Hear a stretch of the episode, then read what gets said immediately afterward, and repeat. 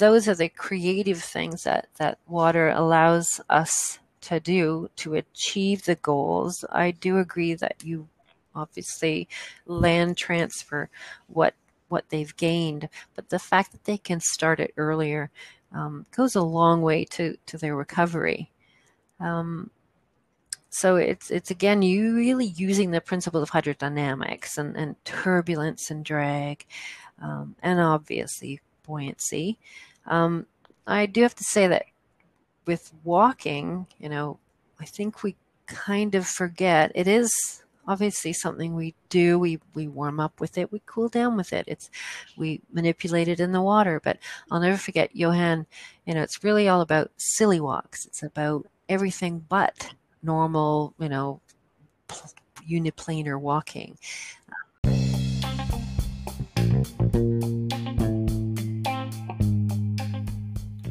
aquatics the podcast that immerses you into the world of aquatic therapy here's your host Eugenia Hernández.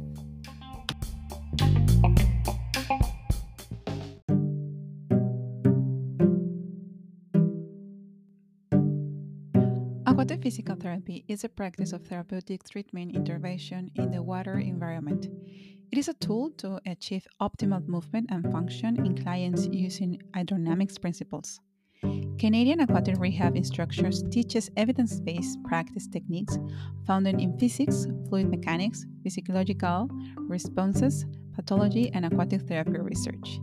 In this episode, I have the pleasure to talk with Alison Bonnyman, a physical therapist in Canada. Alison is a founder and lead instructor of Canada Aquatic Rehabilitation Instructor, or CARI for short. Alison has over 35 years of clinical experience working as a physical therapist in hospitals and private clinics in Canada. Her clinical work and expertise has focused on orthopedics, long term care, and chronic neurological conditions. Hello, Alison. Welcome and thank you for joining me in the podcast Aquatics. It's great to contact uh, to to be with you and hear you about aquatic therapy in Canada. So let's start. Um, by hearing about your journey in aquatic therapy field, can you tell me um, about it, please? Sure. Hi, Eugenia. Thank you for having me on the podcast. Um, it's great that you've initiated this means of, of sharing our passion and expertise in aquatic therapy, and it's especially vital in this COVID climate. So, I, actually, I just hosted my first virtual aquatic interest group, and although we all missed the pool, it was great to talk about it, and it almost felt as though we were in the pool, like immersed. Um, so my aquatic journey, it started in my bachelor's of physiotherapy degree uh, with a great professor. And then I did an internship at a spinal cord hospital in Toronto with a pool and uh, the effectiveness and the uniqueness of Bad Ragaz ring method, it just never left me. And so after three children, I kind of felt I needed to challenge my body. So I signed up for triathlons and I found myself taking stroke improvement coaching in a local pool. And so the instructor heard I was a physio and mm-hmm. asked if I knew anything about hydrotherapy and warm water pools um, they were doing some due diligence before starting to build a series of these therapeutic pools, um, warm water pools throughout the city. So it kind of grew from there. Um, I provided input and instructed classes and designed programming primarily around therapeutic aquafit. Um, and it was really great experience. I, I found like-minded people. I began to explore. I attended uh, the ATRI conferences in the states and the ATU courses as well. At that time, there were no Canadian aquatic therapy courses available. Um, so my work at that time blended land-based orthopedics and pool-based ortho, really. So I used the pool just as a, another tool in my physio toolkit. Um, it was complex patients, really chronic pain, multiple joints, that really, you know, responded well to pool therapy. And and those clients, they took an extra step. They met me in the community pools and and paid for their admission. So um, I began working at the University of Toronto as a teaching assistant, and I began to dream the dream of uh, returning to school for a master's. And uh, so I took the inspiration actually from from colleagues, but also from Andrea Salzman, who is the founder of ATU in the states, and she's university affiliated. She teaches. Um, and so from 2009 to 2011, I did just that. I attended McMaster University um, close to home, and I explored the effects of aquatic exercise on the spinal health of women with vertebral fractures due to osteoporosis. Um, it was intense. It was an amazing two years. Um, you know, research in the pool, six month program. And then I followed it up, a little gift to myself, by attending the comprehensive 12 day modular course in Switzerland at Clinic Valens. And that was run by Johan Lambeck and Urs Gamper at the time. Um, so that was fantastic studying um, and in the pool, and then certainly um, lots of theory and lots of evidence for 12 hours a day for 12 days, and, and it was just fantastic. So the the interesting thing at that time, I was able to present my master's research to to Johan and Urs, and um, and then it sort of exploded from there because then I was invited to do that um, at the ISPAT conferences. Uh, that happened thereafter in Turkey and then in Belgium and Mexico, and I sort of just built up some research. Um, all the while, meanwhile, after 2011, I founded uh, Canadian Aquatic Rehab, and that was the intent to offer Canadians um, aquatic therapy, advanced aquatic therapy, postgraduate. So I've taught courses across Canada to um, uh, over 300 therapists. I connect patients to trained aquatic therapists. I, I mentor instructors, consult re- regarding pool builds and, and treatment. And, and then, of course, I'm involved in teaching and research at U of T. I, I hold a position there. Um, so I receive referrals from physios, OTs, insurance, doctors, um, and of course it's also word of mouth. Um, we held our first Canadian Aquatic Therapy Conference, and I say we. Um, it was a fellow aquatic therapist in Canada, in Connie Yasinskis. So that was in 2019. And um, we brought people across the country together, and it was really exciting for two days. We even had um, a gal up from Australia which was um, quite exciting. Unfortunately, COVID canceled 2020. Yeah, yes, I know. 2020, and I don't. I'm not sure about 2021. It kind of looks a bit iffy, as well. But that's about it. It is very interesting. Um, I think it's so nice how you started uh, just feel the water and then bit by bit develop everything. So just if I understand well, I mean, like you started everything in aquatic therapy in Canada. Like one way to say, we you started like the um, uh, the aquatic groups, and then now you started with this um, exchanging information to another physical therapists in Canada. So it is very amazing. And wow, wow, what a story! I, I think I never heard the story before, so it's very interesting for me because this is one of the things that I really wanted to do as well in my home country. So wow, it's just you know you just step by step really, and and it, you find like-minded people, but um, you know you have to be passionate about what you're doing, and and it is really empowering to to share the passion and and teach others. Um, and there were people out there. There were Canadians. I, I, I really wanted to again tailor it to our Canadian healthcare system, of course, and and just really you know evidence based and yeah. So it's grown. So you were one of the luckiest to be in the Valens Switzerland courses. I think that I only went one time for a conference. It wasn't a conference; it was more like an EATF meeting. And that facilities, I think there's amazing facilities with that pool and then the mm-hmm. view. Mm-hmm. And I imagine like a lot of information, like a lot of theory there. So I'm so glad that you were able to to do though. Um, a little bit going back uh, back to Canada. I read in the CARI website. CARI uh, it is the Canadian Aquatic Re- uh, Rehab Instructions.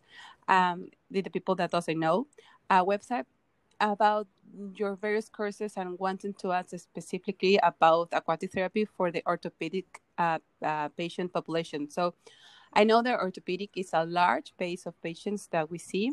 Uh, how can we decide who is the best suitable uh, to aquatic therapy? Which one? Because we know that we have pain, we have chronic pain, we have low back, we have injury, we have people who do sports. Mm-hmm. So with all these with all these large of patient so according to your experience tell me a little bit more about sure.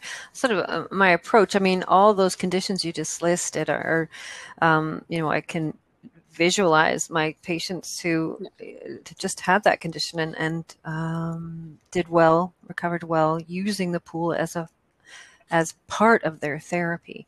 So um, you know it, it, it's a it's an interesting uh, approach. My approach to the whole orthopedic and when to use the pool is really the therapeutic goals like what's not achievable on land that could be achievable in the water. I see the water as an exercise enabler as a movement enabler.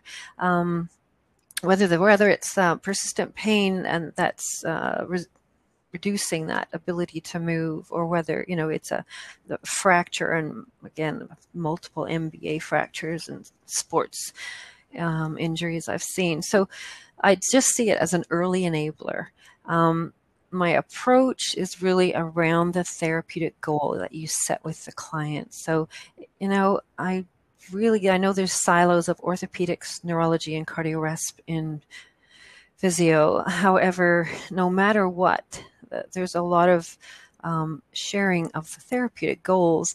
Um, so function is obviously tailored to the patient. We're going to determine how best to achieve what they want to achieve, and and it's all centered around around their optimal function. So for me, the choice to see someone in the pool is really biased because I have, you know, I believe that there are huge benefits to immersion.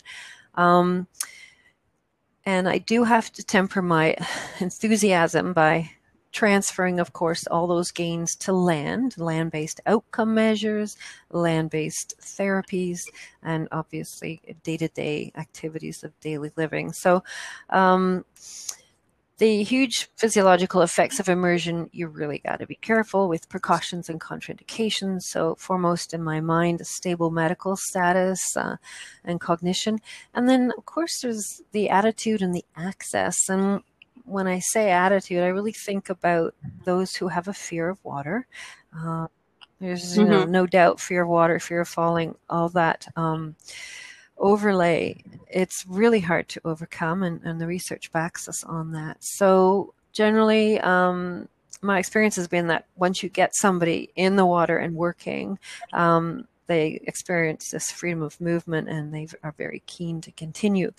I do get referrals for a lot of complex, um, multiple injuries or people who are just not recovering from something simple like a total knee or total hip. Um, and of course, when you think about low back pain, and, and I think about my um, uh, people that I saw with vertebral fractures, just to offload, um, we don't.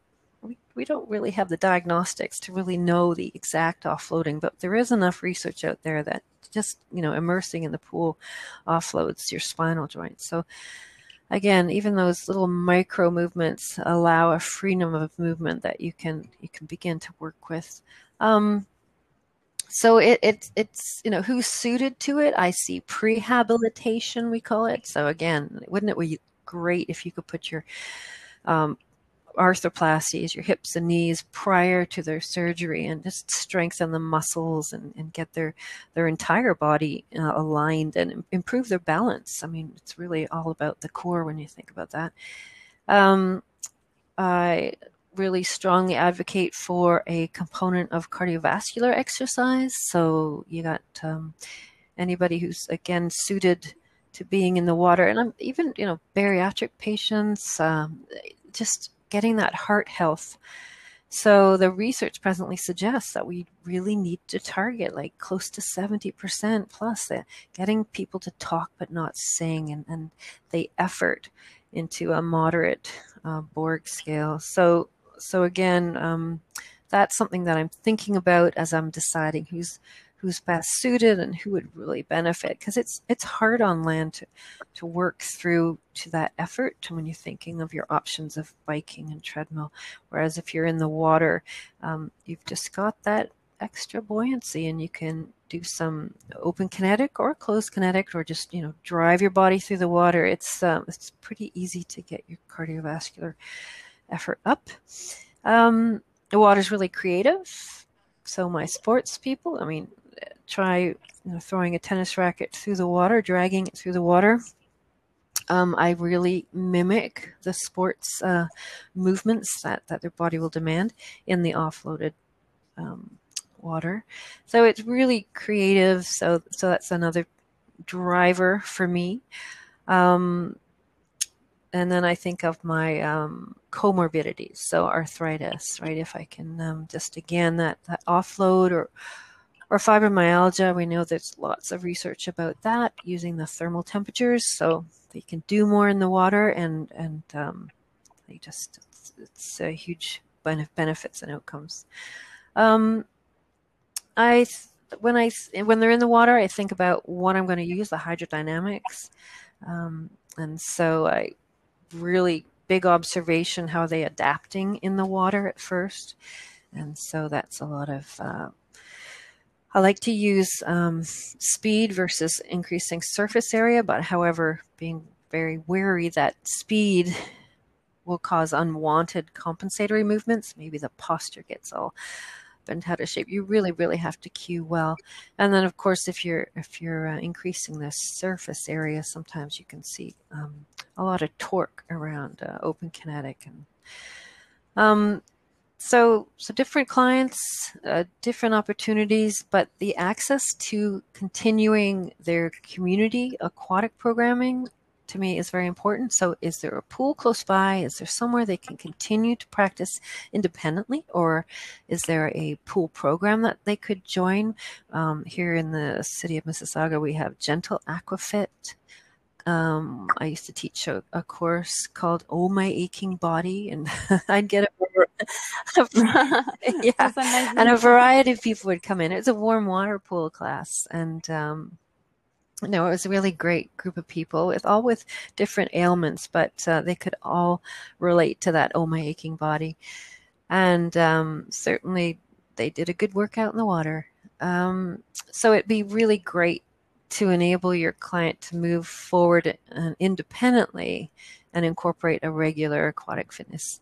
And, and again, that therapeutic fitness, um, to have that accessible is great. So, yeah, that's our. So, from all the conversation that you tell, I I was like uh, having two questions for you.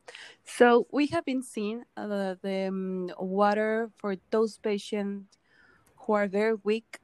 This is the best place to do some training uh, because uh, it is easy for the movement and you can load uh, some some charges to that joint that maybe in inland is very complicated because of gravity.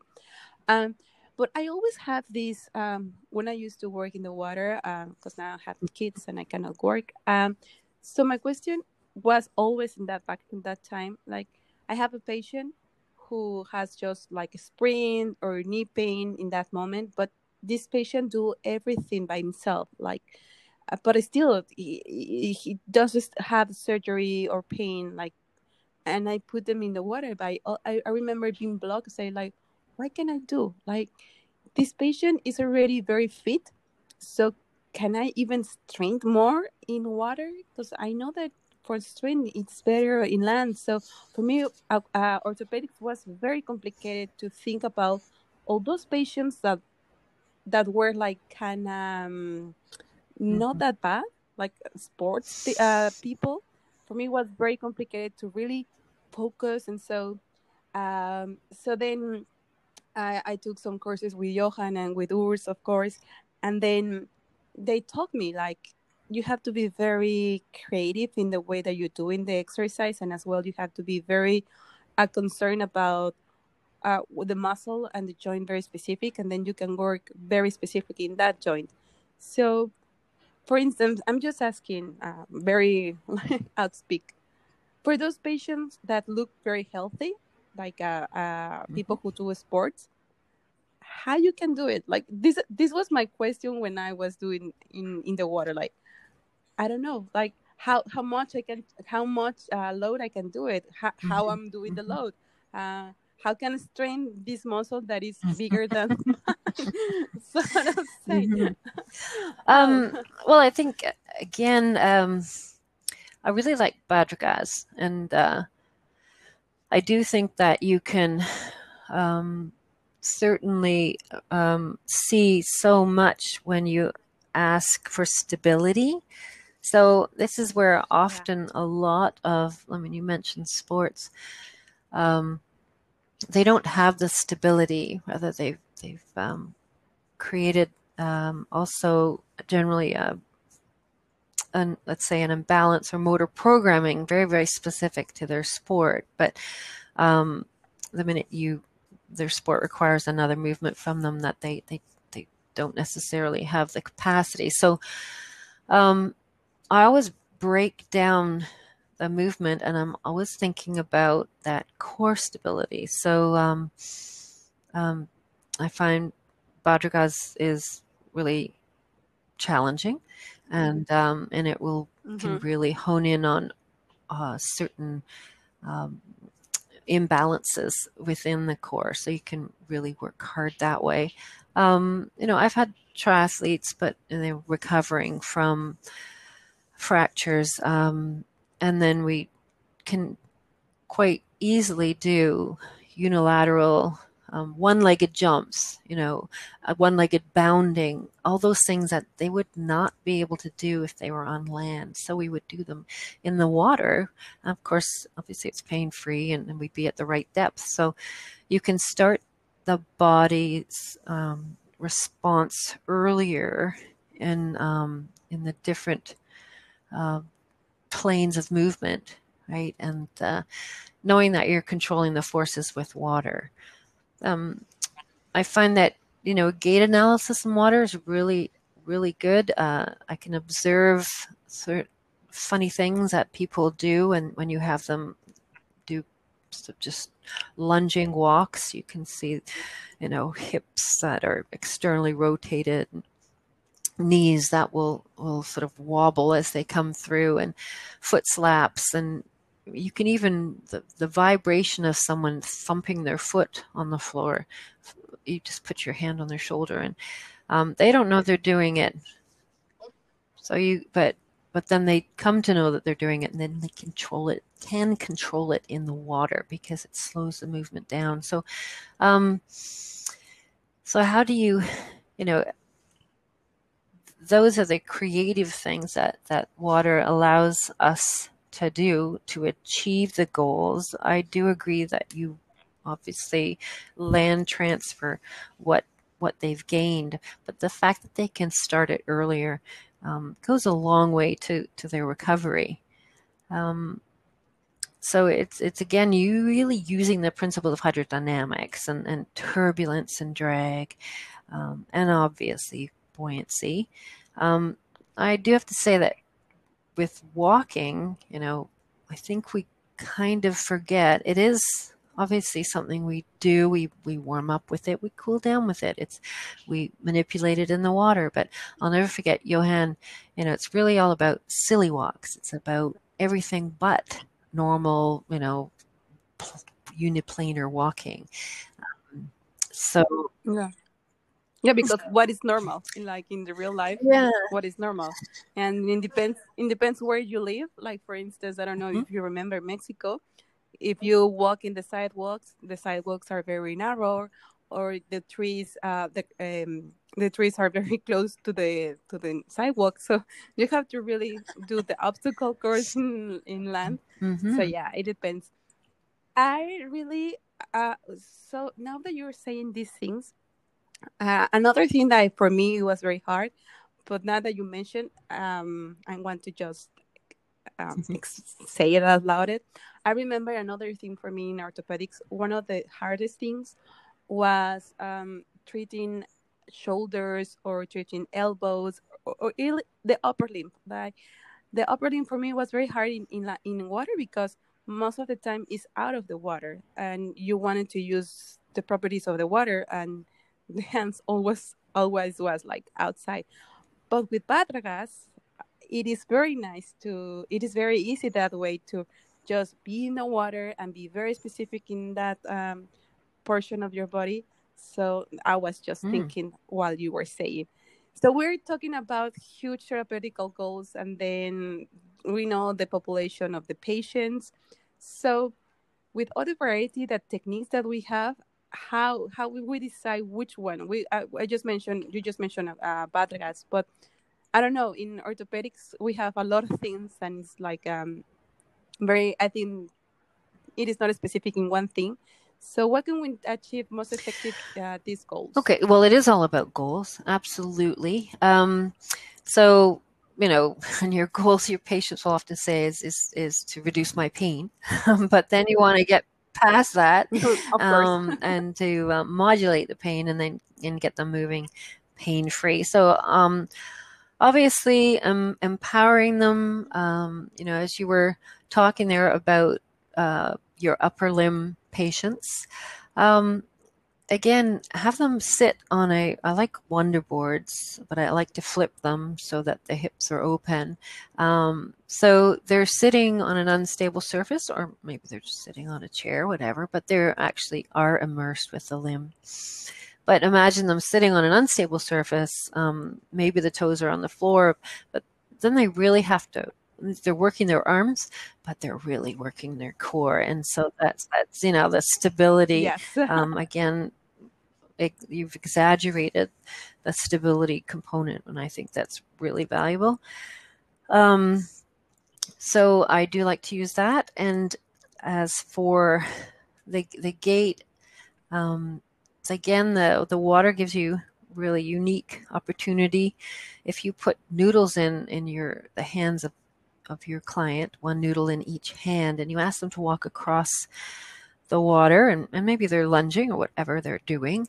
But if if that noodle on the right hand dips lower than the noodle does on the left as they're walking across, then you're observing, uh, you know, an unequal stance phase or sway of the. So you, but the patient's also getting feedback, so they can begin to um, you know correct their asymmetries. And so I, I do like to again using that that that feedback from the water is really what it is. Um, and uh, strengthening the water i totally agree in that it's hard. We don't have our percentage 1rm uh, like what is your load right so, um, so it's all about fatiguing yeah. the muscles, and and again, maybe you're marrying it with the cardiovascular like effort. You can talk but not sing, or you're going to do this this movement, but you're going to be watching the posture. So the minute they compensate the body position you've you set them in to achieve the movement that you think that they need, um, then you know that that it's too much, and they either have fatigued or the the forces are too much. So you get to play with speed and you get to play with surface area, but you really don't know the poundage that you're offering them. But again, that's where your observation comes in to, into play. Yeah, and we can always ask the patient like how do you feel or this is too difficult and if it is not you make it more difficult another thing that you just mentioned uh, and i just want to uh, to just pop it out it is how amazing the water can give you the feedback that your brain needs to um, to really r- do it better. Because in land, you can say to the patient that you're compensating what movement, and the, even the patient didn't realize that they're doing some compensation. But you know what are they they're doing? Like uh, even though that they don't see it, but their brain and all the core stability doing, they're really, as you mm-hmm. say, with the noodles, with the two noodles, um, they they have to correct Mm-hmm. You don't have to say anything. It's the water that if you don't well I see, yeah that's down. funny that you said that because of course there's the metacentric effect which is from Halliwick practice and so everybody wants to keep their head out of water so um, however you can um, and we generally have symmetrical sides to our bodies. But if you take one arm out of the water and you're, you know, your clavicle deep and one arm comes out of the water, you actually have reduced your buoyancy on that side. And so there's a, a lot of work having to happen to keep your head out of water.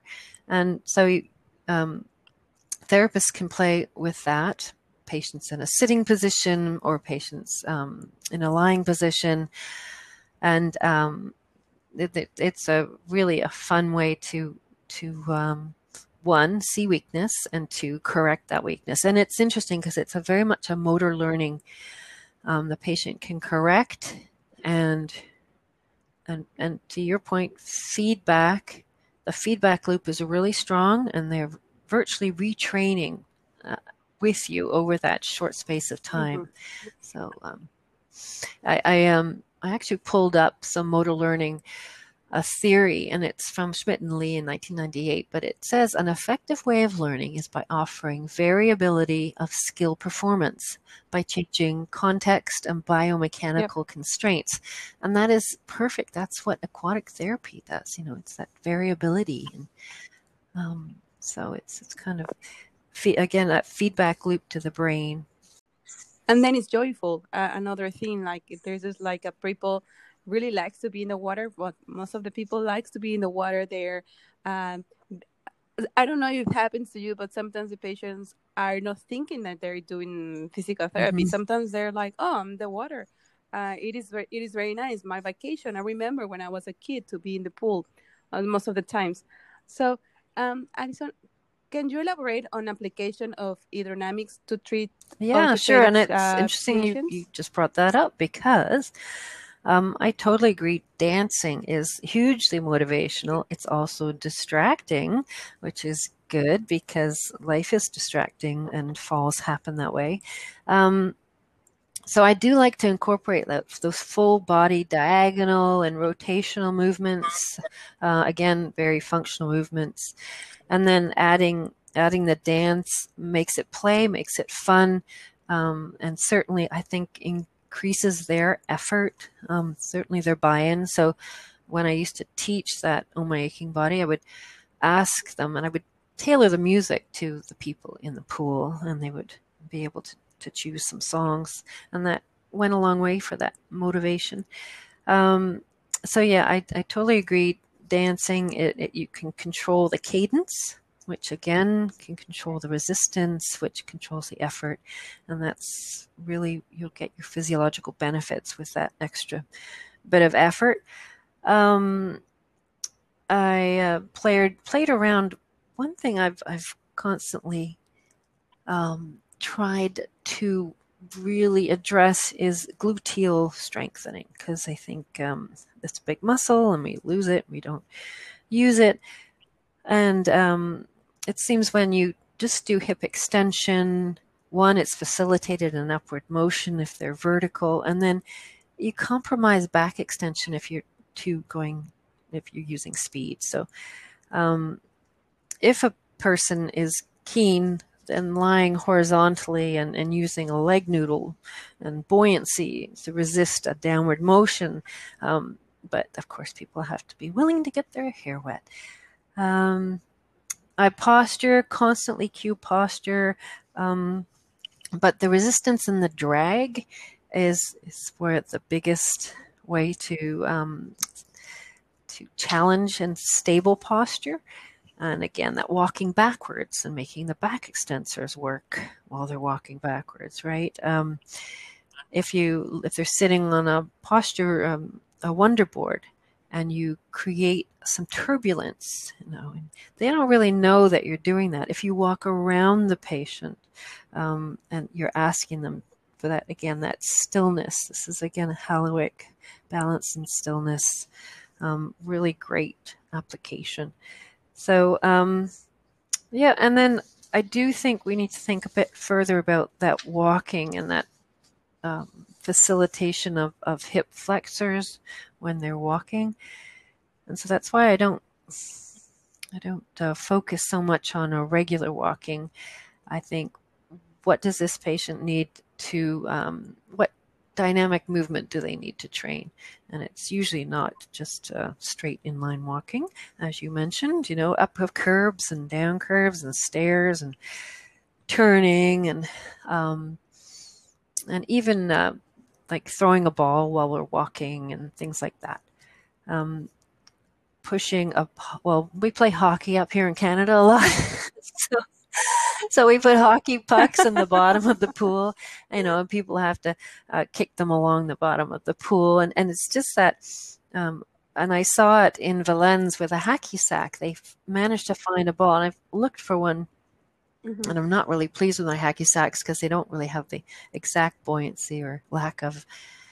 But the idea that someone's distracted and pushing something along um, do they have a noodle in their hand? Do they have nothing in their hand? Their balance is being challenged, and uh, and they're focused on on a task. So it's great. One of the questions of one of the physical therapists one time they asked me, it is what is better with this kind of orthopedics patients to do it as solo intervention or to do it in a group intervention what is what would um, be your, your i answer? would prefer to assess and create a, a do some tailoring but I, I really love the motivation of a group. And I think there is a marriage of the two of those because um, I do see my clients in a community pool, and there are other people in the pool at that time. We call it the open therapy time, and um, and they there becomes to be a social dynamic. They know each other. They sort of wave. They do their thing, and and before you know it, they're all like sitting on noodles in the deep end, you know, discussing world events. So it's um, there's certainly that whole progression. So I think I said it earlier that um, one of the issues is accessibility to continue the program. I never like to think that it's just six weeks with me in the pool and that's it. Rather, I'd I like to leave them with a program and I like to get them into a group community um, aquafit, therapeutic aquafit, whatever it is. I've Ai Chi, they do um, yogalates. I mean, the, Oh My Aching Body, um, we do back and abs or something. There's all sorts of um, programs that we've created at, in the city of Mississauga. So I'm sure, you know, we can find one that would be suitable for them.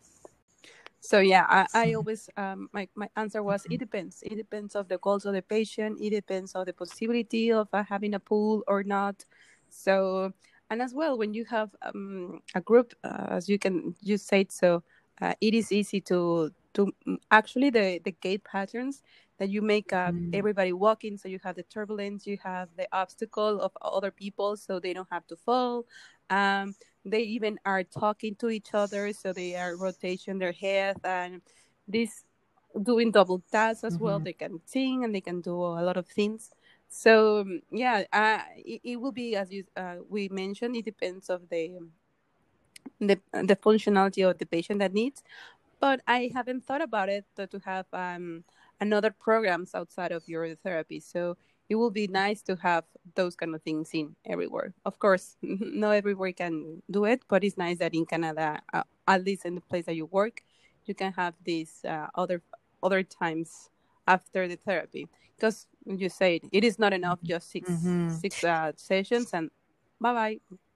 And then people and people love to be in the water, so they are very attached to the to the aquatic therapy. So they want mm-hmm. they they will ask you for more and more and more so yeah, it's nice to have like a okay, you finish this one, mm-hmm. and then you can go to to other groups. So to just to maintain what you just uh, did in the therapy alone. So for instance, um, how pain?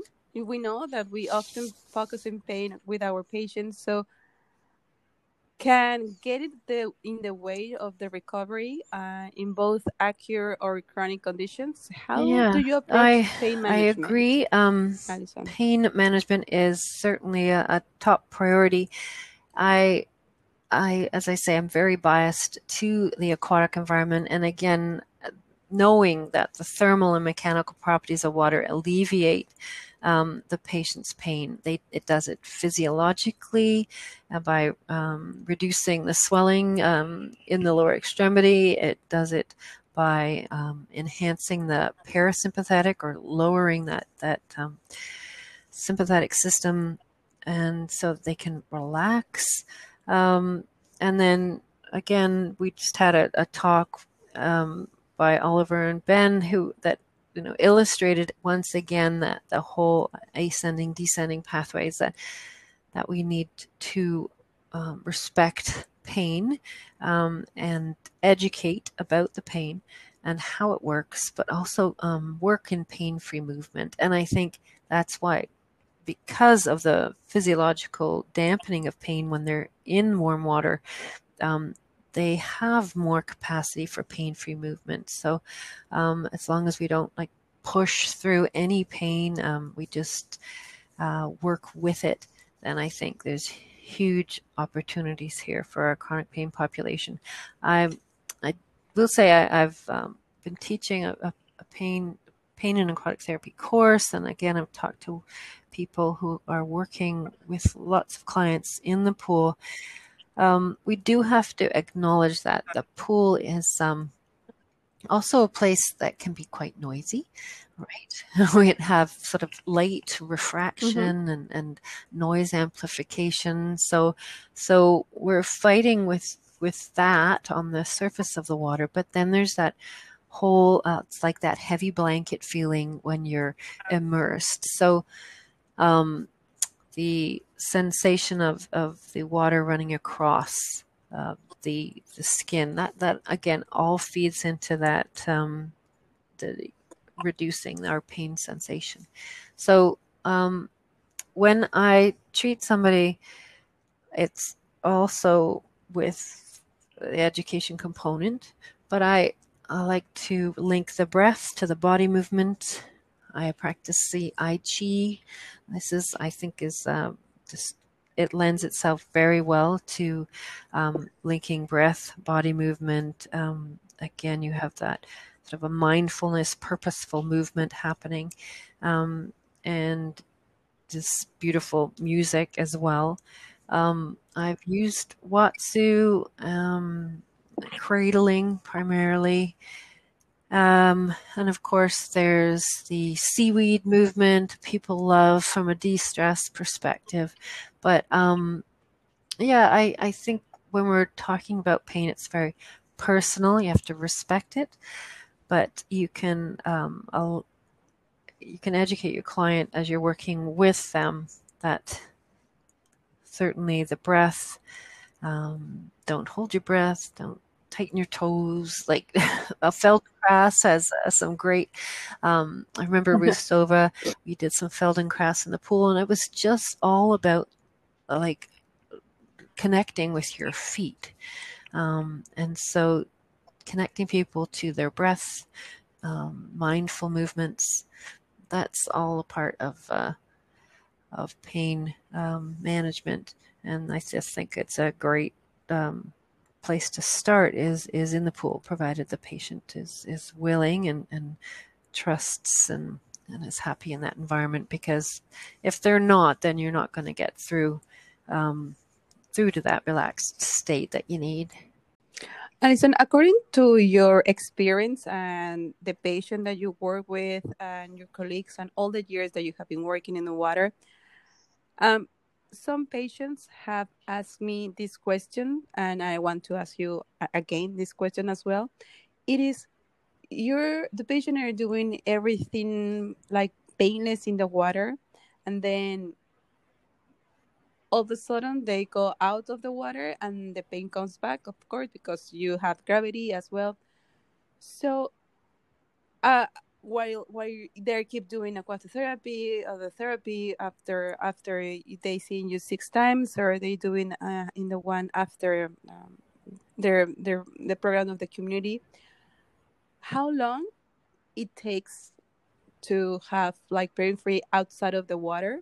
And if it stays longer i mean like i don't know i have a knee problem like knee chronic pain and I do physical therapies uh, in the water and I feel great. And then how long it gonna last according to your experience um, maybe we need to research and so but according to your experience that you have um, some patients how long it, it does it take to have mm-hmm. like pain free, so to say, outside of the water? Um, so I would lasts? I would definitely reassess if they said that they had pain. You know, within within 20 minutes of leaving the water, their pain was back up to its you know its four to ten or whatever it it was. So you can again check in with them, know their pain pattern, and then hmm, again before you step into the pool, ask them when it was zero to ten what's your pain right now not that you want to focus on pain as the only thing and, and again i would yeah caution that um, yeah. sometimes we we do that um, instead of saying you know did you do the three steps It did you know up to your like find a functional thing that they want to accomplish in three weeks and work towards that and and focus on that as opposed to the pain. I would question what i was doing in the water if i wasn't able to impact the function and get the function without the pain um, to change. So um, there's no question i i back it all up with physiology and think well can i get the brain to talk to that muscle. Like the quads is inhibited by knee pain. So now I need, with the breaking the cycle of pain in the water, have I worked the quads enough? Have I worked them in open kinetic? Maybe that's not so good. Maybe that's sharing the joint. Maybe they don't have the control. I can't really see under the water, right? Um, maybe I need to do closed kinetic. I, I, there's so many thing, things I could be doing. Maybe it's not that at all. Maybe it's their core and they they're you know they're doing something funny with a little bit of a femoral rotation or you know like there's so many tweaks that the body compensates for. So I would go looking uh, above, below the joint that's that's you know the primary, and um, and really looking for some muscle balance. That's where something really interesting like Bad Ragaz, like um, when you ask somebody to hold still while you move and, and, and their trunk can't maintain uh, anything against a side flexion drag like it's it's pretty pronounced what people can't do. Or have them sit on a wonder board. Just sit and you know see if they can maintain um, balance in a sitting. Like it's like sitting on a ball except even perhaps more difficult um, yeah, so I would go searching and then I would really try and focus on function, um, always backing up that it's evidence based, it's muscle. How long does it take for a muscle to really, you know, get strong? And we're looking at eight weeks, but the motor um, points can be excitable within days. So, are you doing that? Are you really, are you really targeting what you need to target? So, I constantly um, reassess, I guess. Did that answer the question? yeah.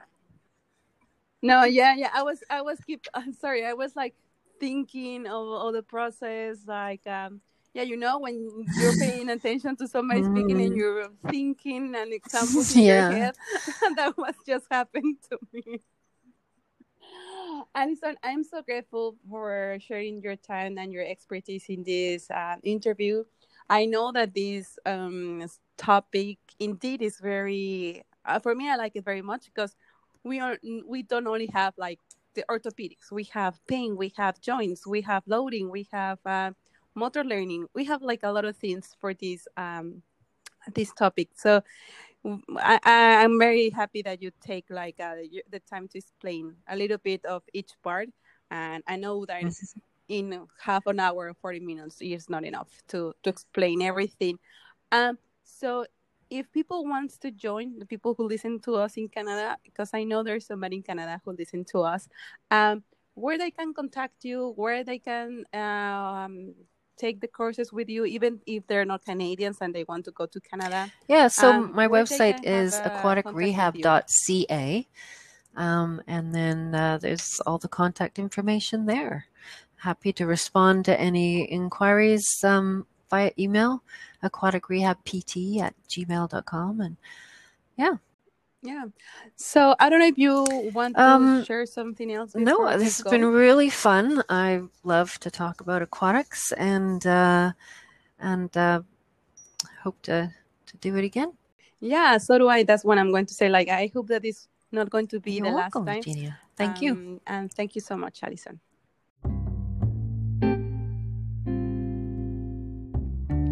Want to thank one more time to Alison Boniman to have the time to share her experience in aquatic therapy field. And as well, I open the invitation for anyone who wants to share your own experience in aquatic therapy. I will be happy to have intervene, uh, an interview with you. You can uh, send me a request with my email that is ft.eugenia at gmail.com. And from there we can we can contact and talk about more. Meanwhile, you can follow in Instagram Aquatics Underline Podcast. I am Eugenia, and this was Aquatics. I guess. Did that answer the question? Yeah.